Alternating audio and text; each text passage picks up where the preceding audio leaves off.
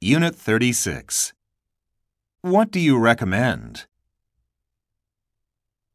Step 1. What do you do? I'm thinking of eating out tonight. What do you say? Step 2.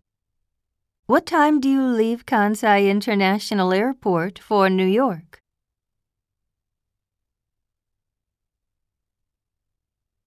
What kind of music do you like? Step 3. What are you looking for?